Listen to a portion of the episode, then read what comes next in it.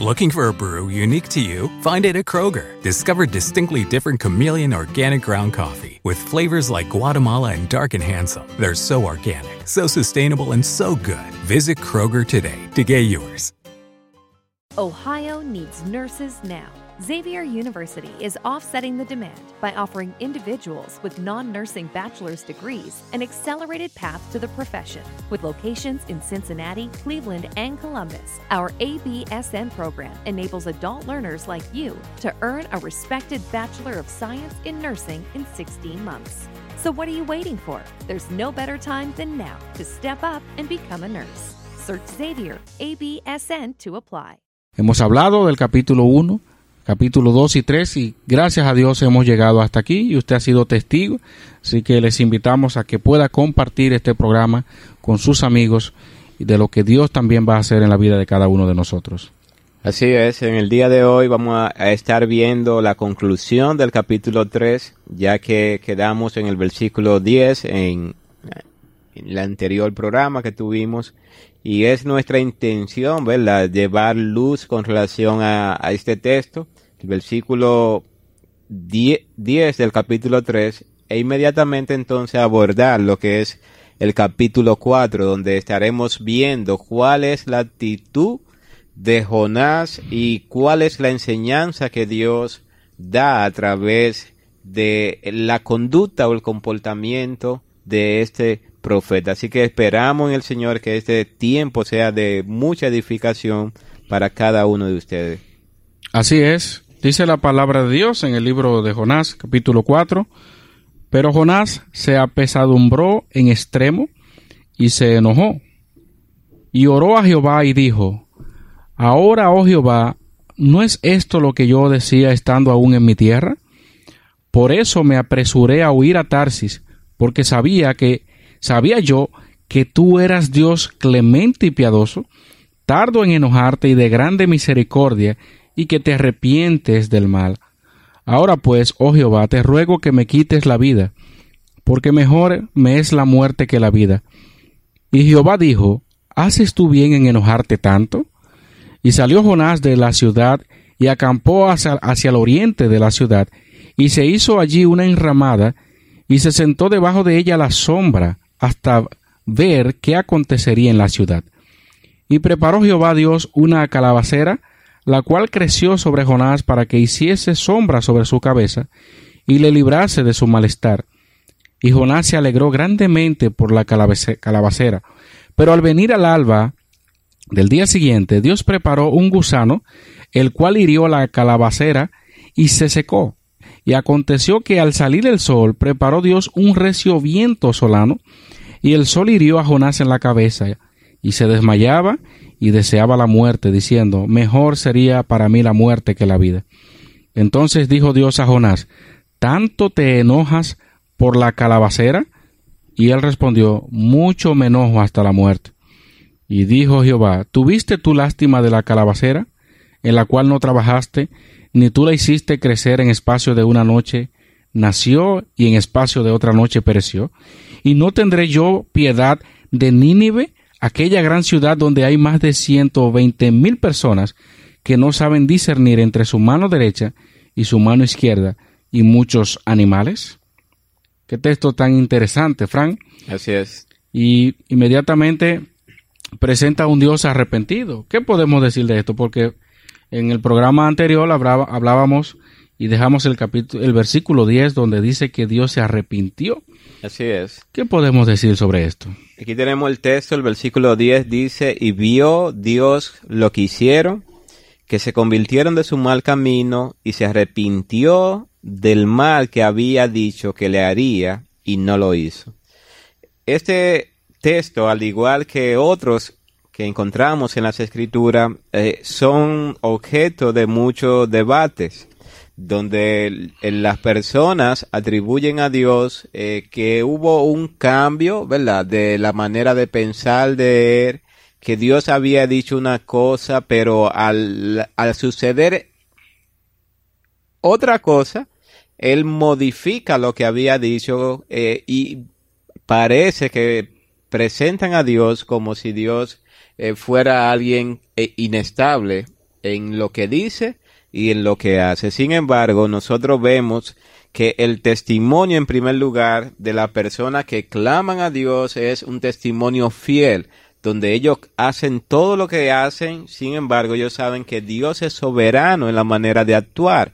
Ellos no están convencidos de que todo esto va a resultar en beneficio de ellos, sino que ellos saben que Dios es soberano a la hora de tomar una decisión y por lo tanto, aun cuando ellos hacen todo lo que tienen que hacer, está en la mano de Dios los resultados. Es decir, por lo menos las personas de Nínive tenían claro este concepto. Yo no tenían ningún tipo de prejuicio ni inconveniente en saber de que Dios es soberano y que actúa conforme a hacer lo que es su voluntad. Y es importante entonces eh, las distorsiones que se existen en el día de hoy se deben específicamente, Smiling, a dos conceptos que encontramos en las escrituras que nosotros leemos en Juan capítulo 4, verso 24, donde Jesús dice que Dios es espíritu. Sin embargo, vemos muchas alusiones en las escrituras donde se, eh, se le da a Dios, en el caso de darle forma a, a partes del cuerpo, vemos distintos pasajes donde es mencionado esto. Y esta palabra es lo que nosotros conocemos como antropomorfismo. Es decir, le damos cualidades humanas, a Dios para un mejor entendimiento en el lenguaje. Y nosotros vemos en el Salmo 118, eh, Salmo 18, 8, que dice que tiene nariz en el Salmo 18.6 dice que habla del oído. En el Salmo 17.2 habla de ojos. Y así sucesivamente vamos a encontrar muchos pasajes en las escrituras donde a Dios le es dada eh, una representación de la característica humana para poder expresar debidamente el mensaje. El otro aspecto entonces que podemos encontrar en las escrituras es cuando a Dios se le dan eh, atributos emotivos, es decir, a Dios se le imputan, digamos, de esa palabra, o se le se identifican con emociones humanas. Y esta otra palabra es antropopantismo, o patismo más bien, que es darle a Dios características o emociones que son propias de la naturaleza humana. Y por eso nosotros encontramos en un texto de Génesis capítulo 6, verso 6, cuando habla allí que Dios se arrepintió también, está también utilizando el lenguaje para comunicar una característica que posee el hombre, pero que el hombre puede identificar con este tipo de palabra o expresión, eh, dándole esa cualidad a Dios, cuando realmente nosotros sabemos que Dios es espíritu. Dios no tiene una mano grande, Dios no tiene un oído grande. De igual manera podemos estar seguros que las emociones que identificamos en Dios no son necesariamente, eh, pero sí son las que nosotros recibimos para poder tener claridad con relación al texto. Aclarando esto entonces, y dado que las personas en Nínive tenían claro el concepto, dice la escritura, y vio Dios lo que hicieron, que se convirtieron de su mal camino y se arrepintió del mal que había dicho que le haría y no lo hizo. Sin lugar a duda, la intención de Dios llevar un mensaje a un pueblo, a una nación, a una persona, es que su propósito sea realizado. Y el propósito de Dios, sin lugar a duda, es buscar el arrepentimiento o llevar este mensaje con un claro propósito y sin lugar a duda la intención, lo que Dios buscaba, Él lo encontró. Él lo llevó a cabo de manera soberana, de manera voluntaria, y esto no afecta sus atributos que solamente Él tiene, soberano, poderoso y alguien que es absolutamente independiente. Dios no es movido como es movido el hombre. Sus pensamientos no son nuestros pensamientos. Por eso, claro, eh, el hecho de que Dios haya mostrado misericordia a esta nación grande en extremo y también en pecado, en todo el sentido de la palabra, fue el detonante para que en el versículo 1 del capítulo 4 dijera lo que acabamos de leer. Jonás se apesadumbró en extremo y se enojó. Nosotros al comparar y ver la semana pasada la manera en que Jonás se levantó para pregonar en Tarsis, en Nínive más bien, lo que Dios le había dicho conforme a su palabra, fue allá, llevó el mensaje con toda valentía, de aquí a 40 días Nínive será destruido, su mensaje llegó y todos se arrepintieron. Y de repente entonces, cuando todo parecía que ya Jonás había dejado atrás esos pensamientos de, cuando como cuando huía de, de, la presencia de Dios a Tarsis y todo eso y luego va al pez es vomitado, llega a Nínive, hace la obra, se convierte en las personas. Pareciera como que ya Jonás no debía estar con esa situación, pero es como un regreso atrás. Luego de que Jonás se arrepiente, luego de que Jonás hace voto, el texto nos está diciendo que Jonás ahora se enojó. O sea, lo que está diciendo el texto allí es que lo que podía producir gozo porque el arrepentimiento, según Dios, produce también eh, eh, la alegría para aquellos que pueden ver la mano poderosa de Dios obrar en una nación como esta, donde solamente de esa manera es que podía haber un stop en la guerra, un stop en la violencia que se vivía. Dios mismo tuvo que hacerlo y Jonás, más que alegrarse porque su mensaje fue y llegó claramente, simplemente se enojó al extremo. Se puso furioso, pero furioso ¿por qué? ¿Cuál era el gran mal para que Jonás se pusiera así? El mal, el gran mal, ¿sabe cuál era? Que los ninivitas se habían convertido de su pecado y su violencia y Dios, el juicio que iba a caer sobre ellos, no lo envió. Ese era el gran mal. Entonces, ¿por qué Jonás tenía que estar así? ¿Por qué se habría sentido así si ellos se arrepintieron? Algunos dicen, bueno, quizás sintió que esos malvados asirios habían hecho tanto mal que merecían el castigo, y que extenderle la gracia de Dios era una violencia de las formas básicas de la justicia. Ellos merecían el castigo. O quizás también usted dirá, bueno, que él se sentía muy nacionalista, quería que el juicio de Dios cayera sobre esos paganos. Quizás reconocía que si se arrepentían los asirios, era probable que restaurasen el dominio de su nación con perjuicio para su propio pueblo, o también pensó que por cuanto no había caído el castigo de Dios, se lo consideraba un profeta falso. Usted puede tener todas las razones a y por haber, pero el texto más adelante nos va a decir cuál es la razón principal por la cual Jonás se enoja. Y, y qué interesante, porque él se enoja y es la primera vez que puedo ver en la Biblia a un personaje enojado y orándole a Dios. Analice esto. Miren lo que dice el versículo 2 ahí. Y oró Jehová, eh, a Jehová y dijo, pero él no lo dijo en un momento alegre. Cuando Jonás está orándole a Dios allí, es en el contexto de ese enojo profundo que tiene. Y le está reclamando a Dios. Así es. Ahora, oh Jehová, no es esto lo que yo decía estando aún en mi tierra?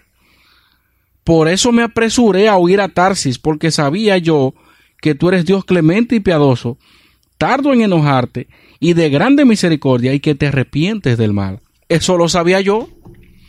Ah, por entonces es como si dijera, yo no tengo excusa.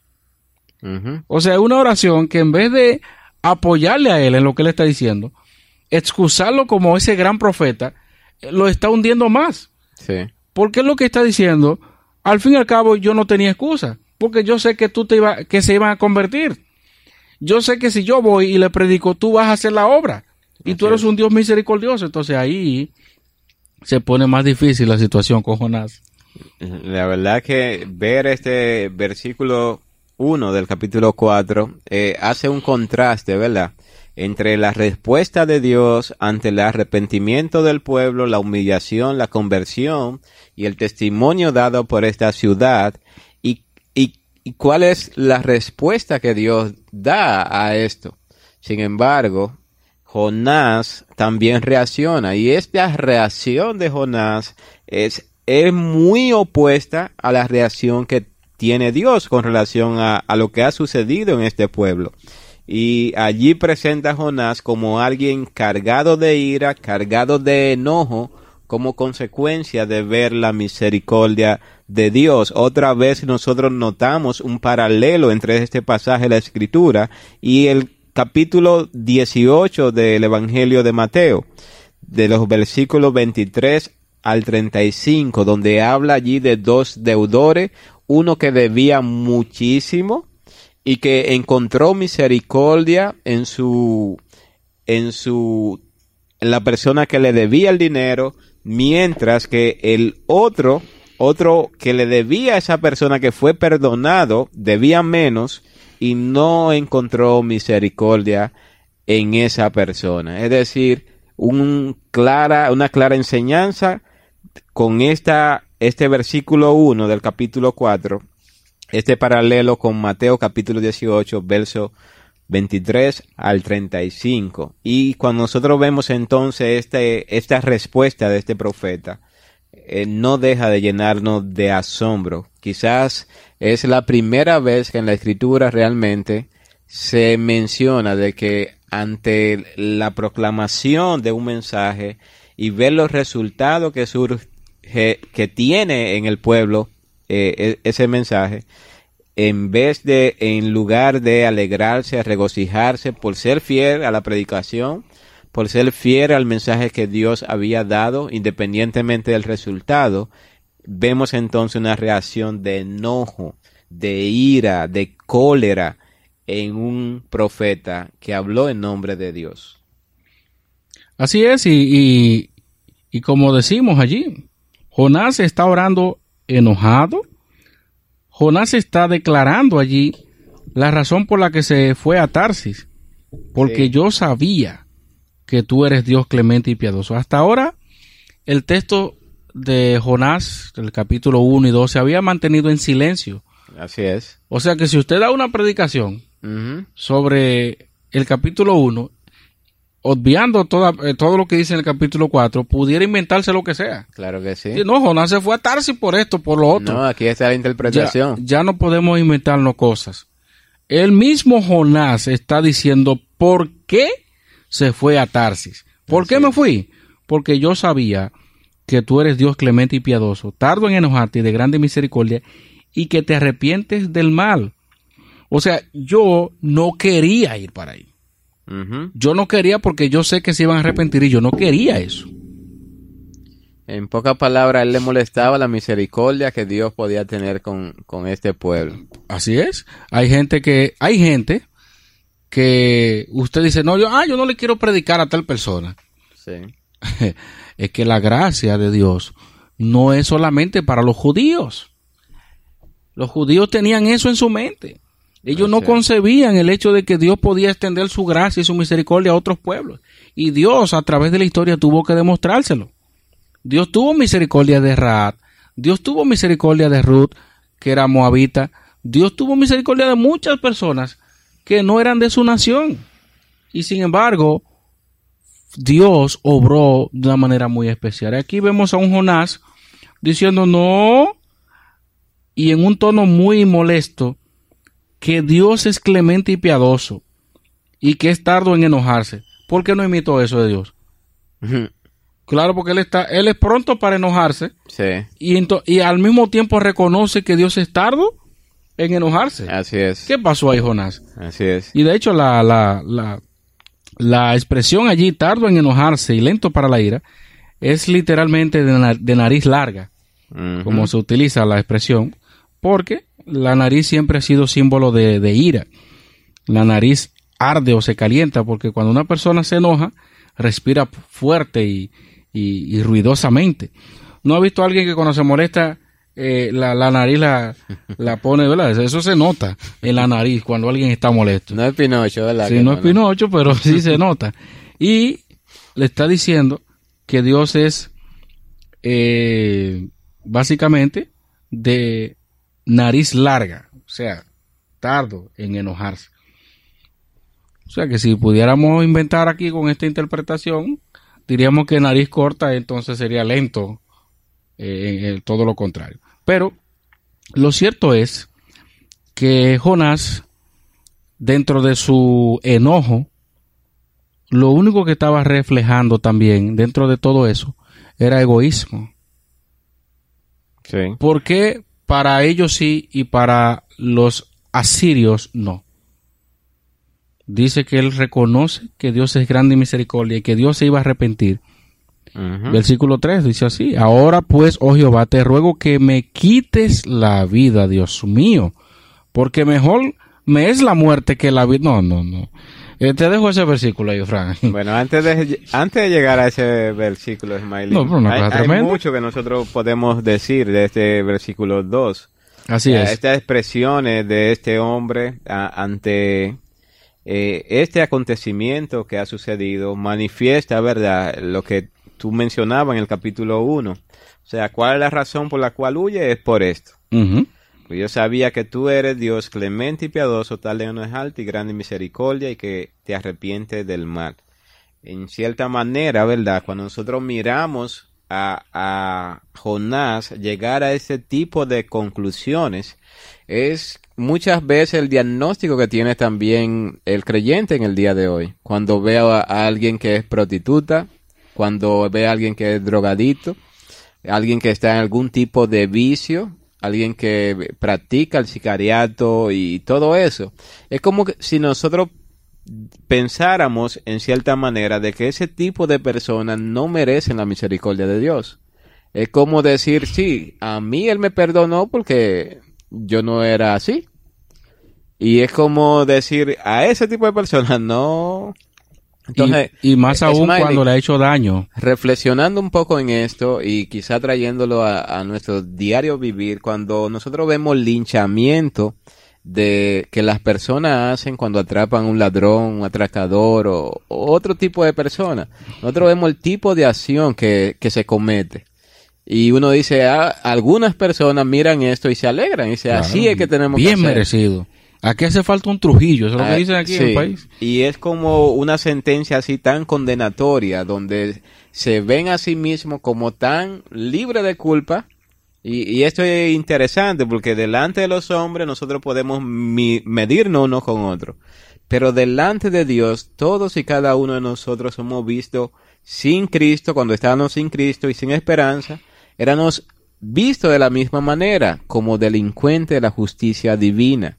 Y por lo tanto, la misericordia de Dios que se extiende hacia nosotros, mismo también Dios la puede extender hacia otra persona que así como nosotros estaban muertos en delitos y pecados. Entonces es muy interesante y cuando nosotros llegamos entonces ya este versículo 3 dice ahora pues a modo de conclusión Jonás le dice a Dios, oh Jehová, yo te pido algo encarecidamente, yo te suplico algo encarecidamente, quizás lleno de enojo y de ira en su momento, ¿verdad? Yo te ruego, Señor, que me quite la vida, porque mejor me es la muerte que la vida. Sin lugar a duda, este profeta está expresando unas palabras eh, sinceras, él está siendo totalmente sincero con Dios, con lo que hay en su interior. Él está derramando su corazón delante de Dios, aún lleno de ira, lleno de enojo. Él va a la fuente correcta y, en cierta manera él vierte todo lo que hay en, su interior. Su anhelo es, yo no quiero ver esto. Yo no deseo, Señor, ver este tipo de acción de parte tuya para con estas personas. E, él está expresando lo que hay en su interior y está siendo sumamente honesto, aunque con su honestidad muestra realmente lo que hay en el corazón del hombre, aun cuando este hombre ha hablado de parte de Dios, ha llevado un mensaje de parte de Dios, sin embargo, en su interior hay una amargura tal y hay un, estado tal que lo manifiesta con estas palabras. Yo te ruego que me quites la vida, porque mejor me es la muerte que la vida. Ahora que uno lee este texto y que muchas veces lo he escuchado, nos hace pensar profundamente en esto que voy a decir. Nosotros encontramos muchas oraciones en la Biblia de hombres y mujeres de Dios que pudiéramos decir son oraciones que pueden ser modelo de cómo dirigirnos hacia Dios y, y elementos importantes que pudiéramos comenzar a implementar en nuestras vidas cuando comparamos la manera en que nosotros oramos. Pero tenemos que decir tristemente que esta es una, quizás no voy a decir la única, pero esta es una de las oraciones de la Biblia que no son modelo para nosotros, que no son dignas de imitar. ¿Te atreverías a decirle a una persona, mira, órale a Dios así? Si nosotros dejamos esta parte y dice que, y oró a Jehová y dijo, ahora, oh Jehová, ya si lo dejamos ya, pero Jonás oró. Ah, pero mira qué bien. Ah, pero Jonás era un hombre de oración. Claro, él oró en el capítulo 2, en el vientre del pez, y esa oración Dios la respondió y fue, y fue una oración buena, correcta, conforme a lo que la Biblia establece. Por aquí no hay ningún eh, parámetro, o vamos a decir, no hay un protocolo, no hay nada de lo que la Biblia establece de cómo poder hablarle a Dios, sino que él, él inmediatamente irrumpe, ora a Dios, y lo que él, eh, comienza es a, a, hacerle preguntas. ¿No es esto lo que yo te decía? Eh, cuando estaba en mi Un tierra. reclamo abierto. Claro, y por eso huí. O sea, está justificando su accional. Exacto. Se está justificando delante de Dios. Se está hablando en tono muy enojado. Le dice que es grande misericordia, que tú te vas a arrepentir. Yo sé que tú, que, pero yo sé que tú te vas a arrepentir. O sea, pero por eso fue que Dios lo envió. O sea, yo no quiero que tú hagas eso. Y, y por otro lado, le hace un ruego solemne. Un ruego como que, como que, Señor, mira, pro- como le dijo Ezequías, Señor, prolóngame los 15 años, en, digo, mi vida. El Señor le prolongó los, los 15 años, claro está. Sí. Por aquí le está haciendo un ruego como que una bendición. Te ruego que me quites la vida. Bendíceme con eso, Señor. Bendíceme con esto, quítame la vida, que yo no hago nada en esta tierra. Definitivamente, Jonás debió estar muy molesto y, y no sabemos si lo dijo con lágrimas en sus ojos. Se sentía desde el punto de vista humano impotente. Sí. De claro. su, de su lado, él se sentía impotente porque él quería, si fuera por él, llevar el juicio en sus propias manos. Entonces ahí vemos una raíz profunda de amargura, ahí vemos rencor, ¿por qué no? Ahí vemos que Jonás abiertamente expresa, ya Dios lo sabía, claro, a Dios no le sorprende esto, pero él expresa algo que a nosotros como lectores de este tiempo nos llama la atención. Jonás le abre su corazón a Dios. Así es. Jonás, Jonás no le está hablando mentiras, Jonás está diciendo lo que siente. Claro que sí. Y aunque no vamos a resaltar eh, el hecho de que haga eso, nada. pero se pone de manifiesto lo que había en su corazón. Así es. Y está diciendo, quítame la vida. Para mí, yo prefiero morir y no que esa gente sigan con su, con su vida. Jonás, la, la mentalidad que tenía en ese momento era muy cerrada con relación a lo que Dios podía hacer. Yo recuerdo a Pablo cuando se arrepintió que los discípulos no querían ni juntarse con él. No, pero ¿y cómo? Hoy, ¿cómo yo me voy a juntar con este hombre? No. todo el mundo andaba corriendo. Pa- que Pablo se convirtió ahí mismo. Ahora es que no va a arrastrar. por- porque no creían eso. Hasta que Dios tuvo que quitarle eso de la mente. Entonces, muchas veces tenemos tantos prejuicios y tantas cosas sobre, la, sobre las personas y no creemos que Dios pueda hacer una obra completa. Así es. Jonás no quería que se arrepintiera. Jonás no quería que Dios mostrara misericordia. Smiley, en este pasaje, este versículo, desde el 1 as- hasta el versículo 3, es una clara muestra, eh, una clara enseñanza que nosotros podemos tomar de este pasaje. Es el hecho de que aun cuando un hombre pueda ser utilizado por Dios para predicar la palabra, para enseñar la palabra, él continuará siendo un hombre. Él no va a dejar de ser un hombre, aun cuando su predicación tenga un gran impacto, un gran, eh, una gran res- respaldo de Dios. Él va a, a continuar siendo un hombre y sin lugar a duda este pasaje de Jonás muestra que aun cuando Dios puede utilizar diferentes instrumentos en sus manos, ese instrumento continúa siendo un hombre, un hombre que a pesar de va a tener características que quizás nosotros no queremos conocer, pero qué bueno que Dios no, manifiesta lo que había en el corazón de este hombre. Y es la Biblia la que presenta las características de los hombres que él ha utilizado. Si este fuera un libro de, de, de, historia o un libro de ficción o de, o de muñequito, eh, muy probablemente esta parte sería ocultada, o sea, no se publica más bien.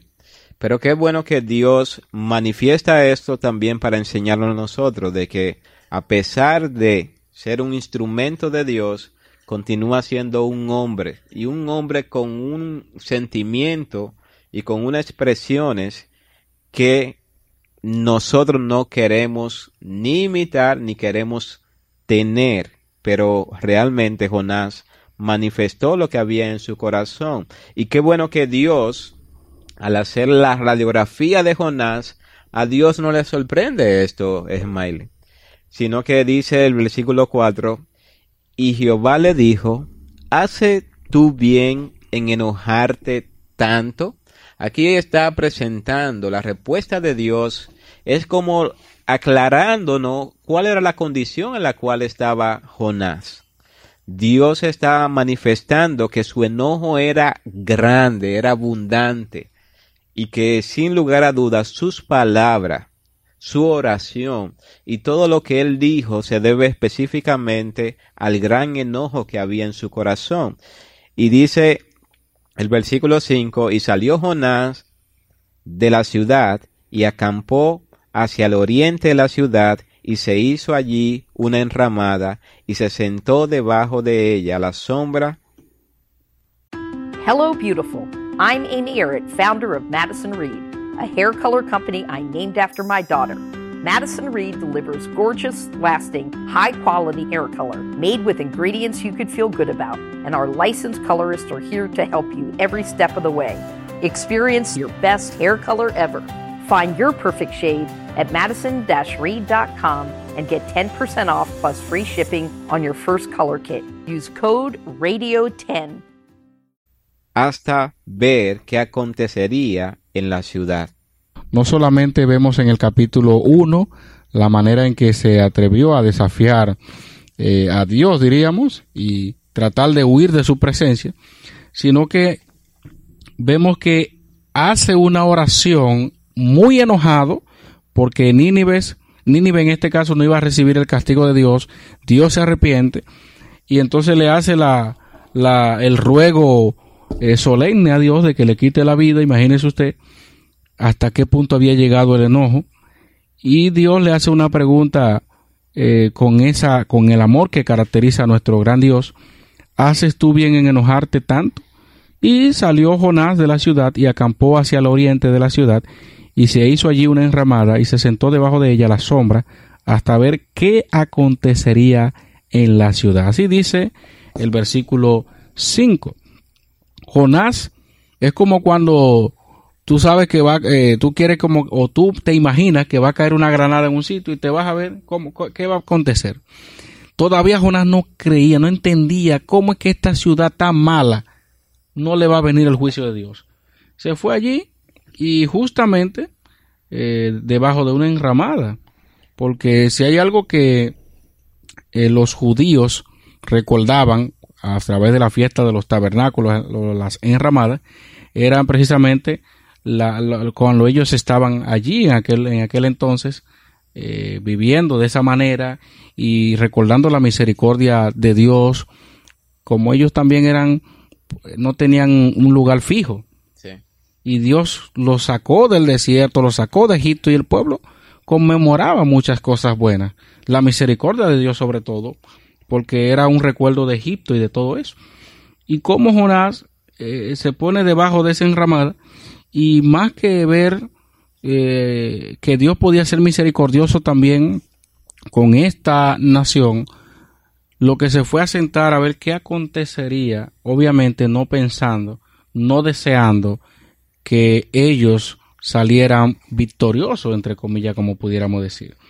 Porque para Jonás el hecho de que el juicio de Dios no cayera sobre ellos era para él un fracaso. Así es. Y no debía de verlo así, porque al contrario, él predicó y Dios cumplió su palabra. De manera que la, el enojo lo había cegado hasta ese punto. Así es. Mailen, algo que nos llama la atención, esta pregunta que hace Dios a, la actitud que tiene el profeta, ¿hace tú bien en enojarte tanto?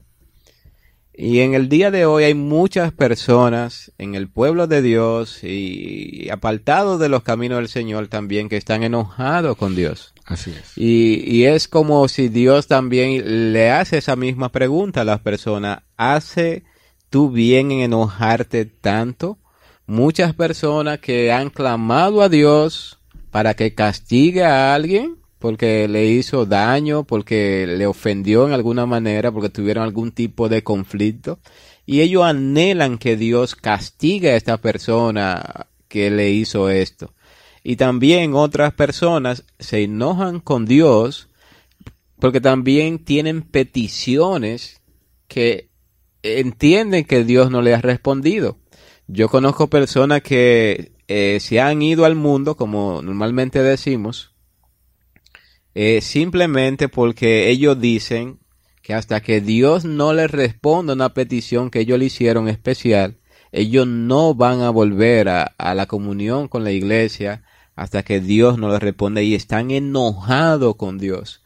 Uno quizás mira a Jonás y ve este tipo de actitud, pero sin embargo en el pueblo de Dios hay muchas personas que tienen raíz de amargura, que ha pedido a Dios unas otras cosas y porque no se ha hecho su voluntad como ellos quieren que se haga, ellos han vivido y aún están en esa prisión amarga, en esa prisión eh, de no perdonar, de no arrepentirse y de no conocer la misericordia de Dios.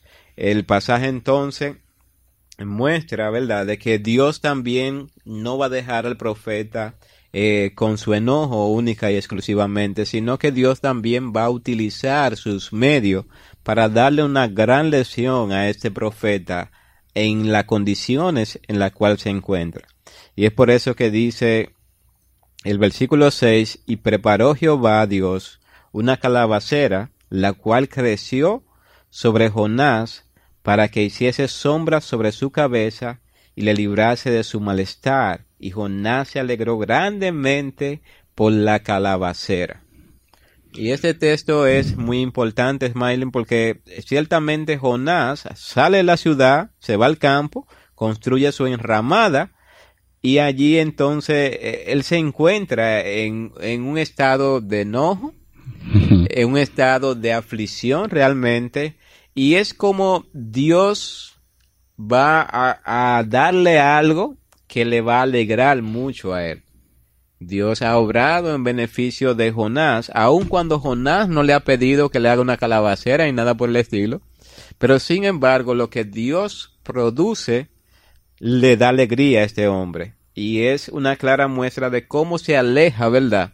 Eh, el malestar, el enojo y todo lo demás cuando recibimos eh, algo favorable de parte de Dios eh, que no le hemos pedido, pero que sin embargo Dios nos lo concede por pura gracia para mostrarnos su poder, su gracia, su misericordia, y Él utiliza este medio entonces para alegrar el corazón de este profeta, pero sin lugar a dudas Dios tiene un plan de algo más que alegrar a este profeta. Y es como acabamos de, de mencionar hace un momento, miren cómo la palabra de Dios dice que Él él mismo se hizo allí una enramada y se sentó debajo de ella a la sombra.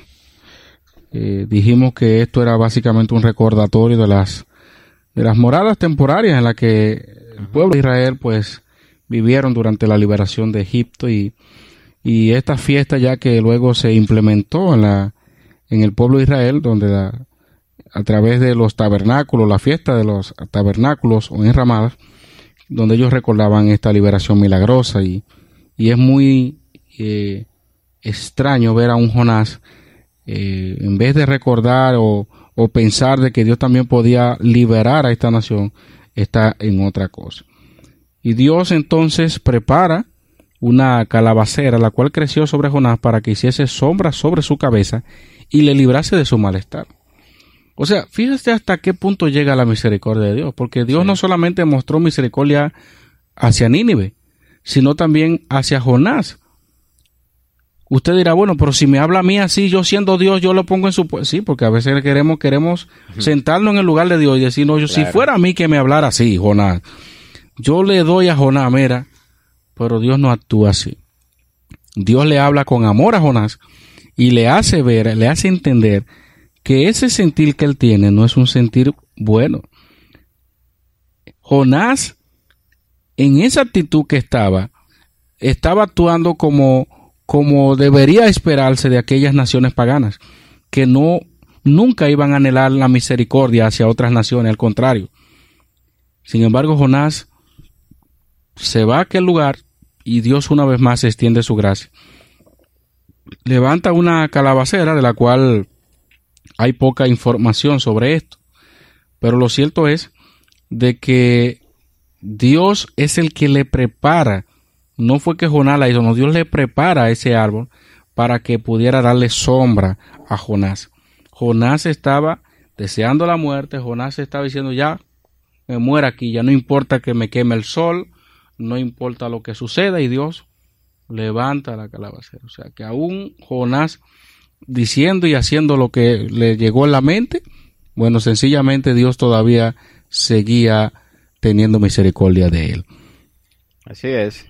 Bueno, muy interesante eh, cómo Jonás decide tomar un lugar para presenciar, ¿verdad? Para contemplar lo que va a acontecer a pesar de, de todo lo que ya hemos visto del pasaje de la escritura. Y es muy interesante cuando dice, menciona allí lo que es calabacera, dice en hebreo kikaion, que el kiki egipcio resino o planta de aceite castor, comúnmente llamado Palma Christi. Crece de 3 a 4 metros de altura y una hoja sola crece en cada rama. Pero como esa hoja tiene a menudo muchas hojas, el conjunto de hojas es un excelente refugio para el calor. Crece muy rápido igualmente y se marchita de repente eh, como es también visto en el pasaje. Sin embargo, el pasaje muestra de que Dios hace germinar, eh, hace que ella crezca de un momento a otro. Y sin lugar a duda esto tuvo un efecto sobre el profeta, que es lo que debemos destacar aquí. Aunque Dios obra, ¿verdad? Haciendo un acto soberano que Jonás no le pide, no le solicita, no le ruega a Dios por ello ni nada por el estilo. Sin embargo, Dios hace un acto soberano y ese acto soberano que Dios hace alegra, produce alegría eh, en Jonás. Y allí nosotros vemos el versículo 7, que sucede luego de estar el profeta muy alegre, muy contento. Dice el versículo 7, pero al venir el alba del día siguiente, Dios, ¿qué hizo Dios? Preparó un gusano, el cual hirió la calabacera y se secó. Es decir, evidentemente, eh, así como surgió repentinamente, también Dios soberanamente decide eliminar la calabacera que él había hecho germinar, crecer con prontitud y de manera soberana le coloca un gusano que se va a encargar de, minar, menguar y hacer desaparecer algo que era muy beneficioso para el profeta Jonás. Mira, y algo que podemos ver aquí, hablando sobre la misma calabacera, y es que se sabe que crece con mucha rapidez en los países cálidos y que se usa para cubrir de verde las paredes de las casas y los cobertijos donde se agarra como la enredadera de, Virginia, impidiendo el paso del calor mediante su tramo y sus grandes hojas. Algunas pinturas del relato de Jonás presentan este, este árbol.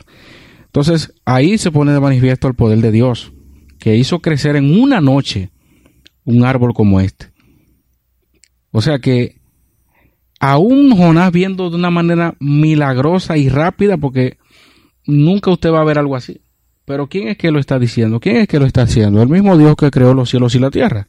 El mismo Dios que en Génesis dijo eh, que se produzcan según sus especies y que hizo todo y dijo Dios y fue así. Entonces fue el mismo Dios que permitió que en un día, en un abril y cerrarle ojo prácticamente, se levantara este arbusto, este arbusto. Si no fuera así, Jonás iba a morir. Dios tuvo misericordia allí de Jonás. Jonás estaba deprimido por la liberación de Nínive, de la destrucción que él quería que pasara, pero ahora él gozaba de una planta que le daba sombra. Algo que nos debe de a nosotros hacer pensar.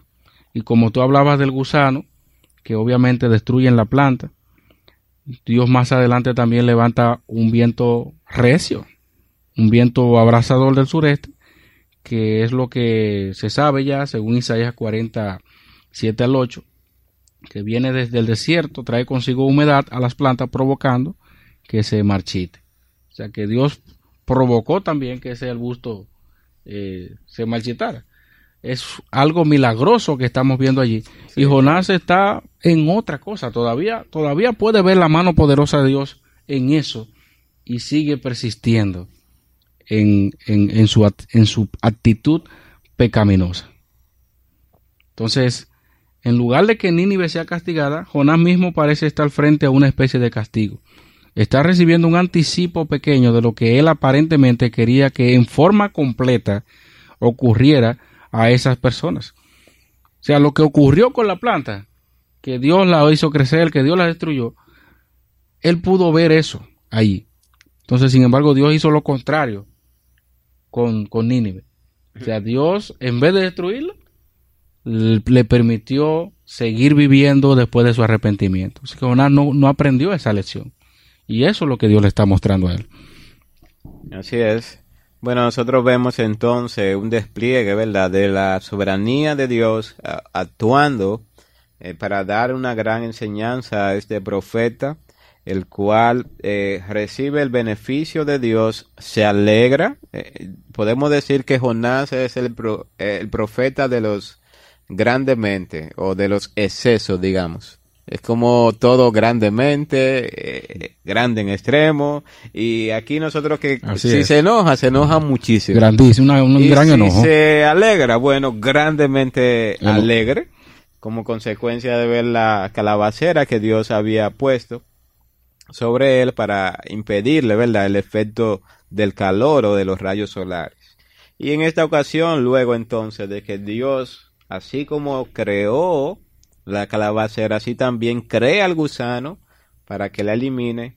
Nosotros vemos entonces la respuesta de Jonás. Y este versículo 8 dice algo más de lo que tú decías, Ismael. Y aconteció que al salir el sol, preparó Dios un recio viento solano, y el sol hirió a Jonás en la cabeza, y se desmayaba y deseaba la muerte, diciendo, mejor me sería para mí la muerte que la vida. Es la segunda vez que nosotros vemos esta expresión de, este profeta que desea la muerte, mejor me es la muerte que la vida. Y esta es una expresión, Smiling, que cuando uno la escucha en nuestro diario vivir, a veces uno la ve como un síntoma o o una expectativa que uno crea, oye, qué piadoso es esa persona, decir, no, yo prefiero irme con Dios. ¿Y no será que en verdad quiere huir de las aflicciones que hay en el mundo? A veces vemos como algo tan espiritual, no, hmm. yo estoy dispuesto a irme con el Señor. Eh, sí, eso está muy bien. para mí el morir, el vivir es Cristo, el morir es ganancia. ganancia. Porque aplican versículos. Aplica el texto de Pablo allí. Pero realmente este deseo y este anhelo eh, es una expresión realmente de, de, una tristeza profunda que tiene el profeta, eh, de una aflicción profunda que tiene el profeta y de una manifestación también de no estar conforme con lo que Dios hace. O sea, no estamos hablando de que Jonás está expresando que él es muy piadoso con estas palabras No, no, no es eso lo que vemos en el pasaje.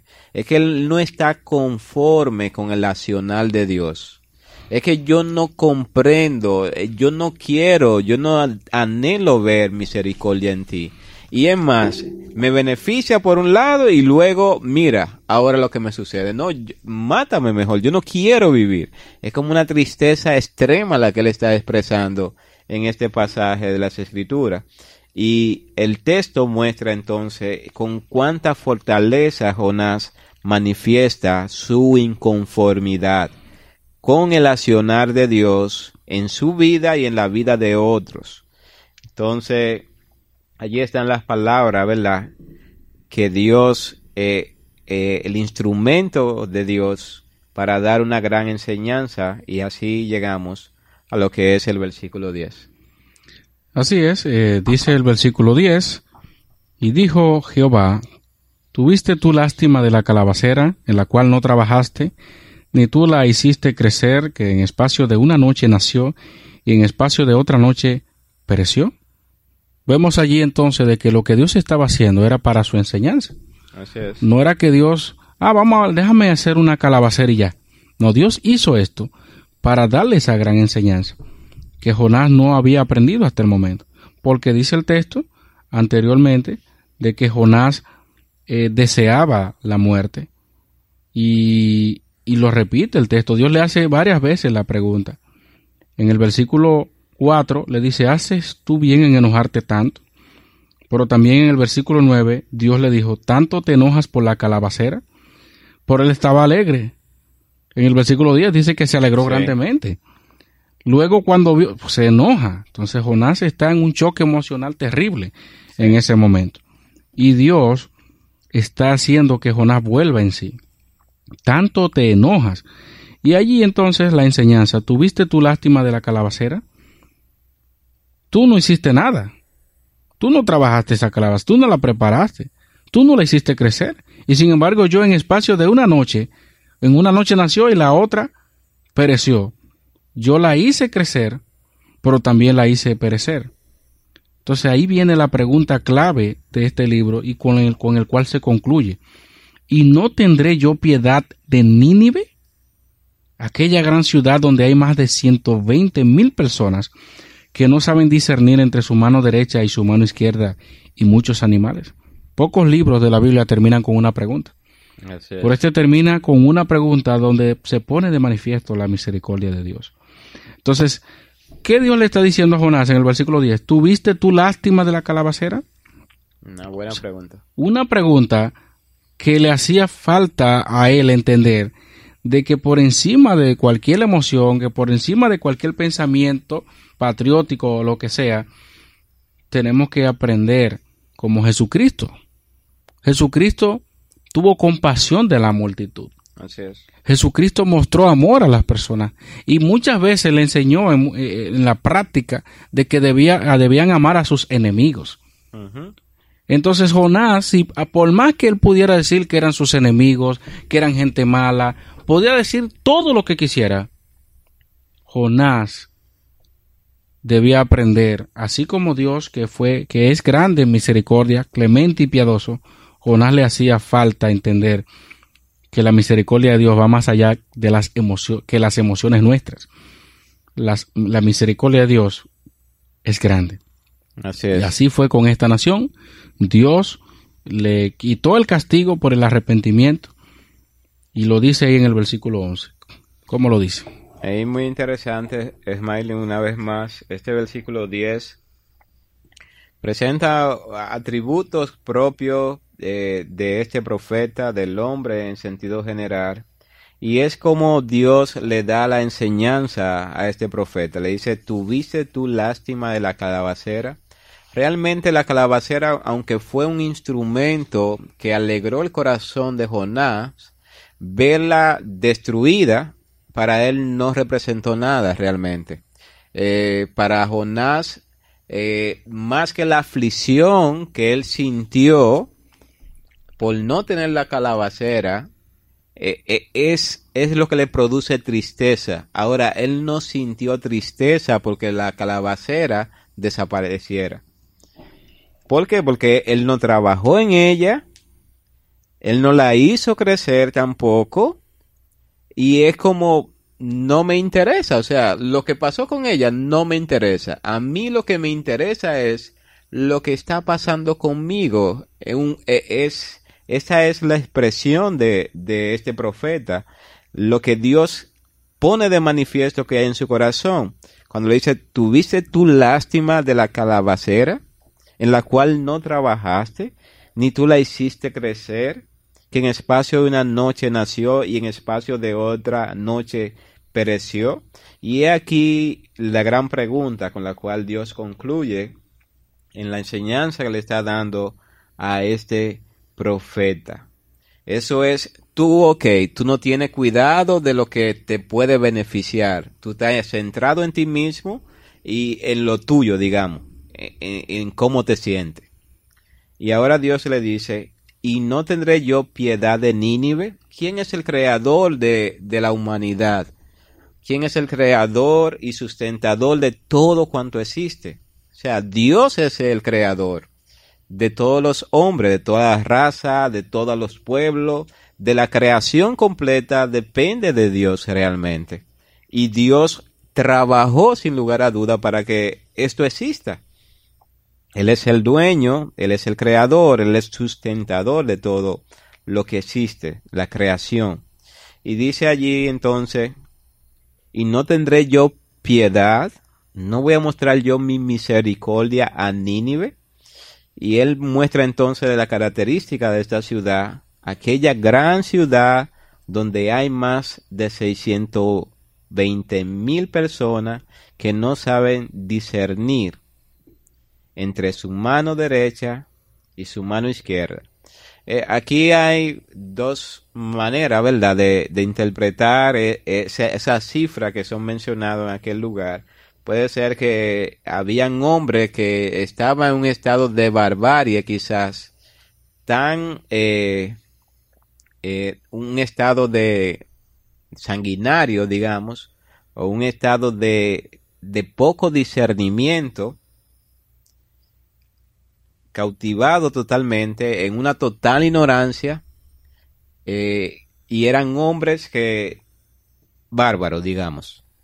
Y hay una interpretación que también presenta de que hay posibilidad de que esos bien 120 mil era hace referencia a niños, es decir, una población muy grande, muy numerosa. Sea si, si hace referencia a que había 120 mil personas, entonces diríamos que la población de Nínive estaba cerca de medio millón de personas. Así es, así es. Y allí había muchas personas realmente, o sea, concentradas. Y todas esas personas son creación de Dios, independientemente de, de, de la relación que tienen con Dios. Pero son creación de Dios. Y Dios le presenta esto al profeta, haciéndole esta pregunta. Yo no tendré piedad donde hay más y presenta la característica entonces de los hombres y de los animales. Cuando presenta los animales hace referencia a que Dios no solamente es el creador del hombre, Dios es el creador también de los animales, de la vegetación, de la tierra. Dios es el dueño de todo eso y por lo tanto Él es soberano en su manera de actuar y de obrar. Y sin lugar a duda, Dios no se complace con, con la muerte del impío. O sea, no es que eh, eso es lo que les regocija a Dios. Es una muestra, ciertamente, nosotros vemos la justicia de Dios mantiene consonancia con todos los demás atributos de Dios. Dios es justo a la hora de ejecutar su juicio, pero Dios es justo también a la hora de tener misericordia. Él no deja, Él no quebranta su propia sus propios atributos. Él no es como nosotros.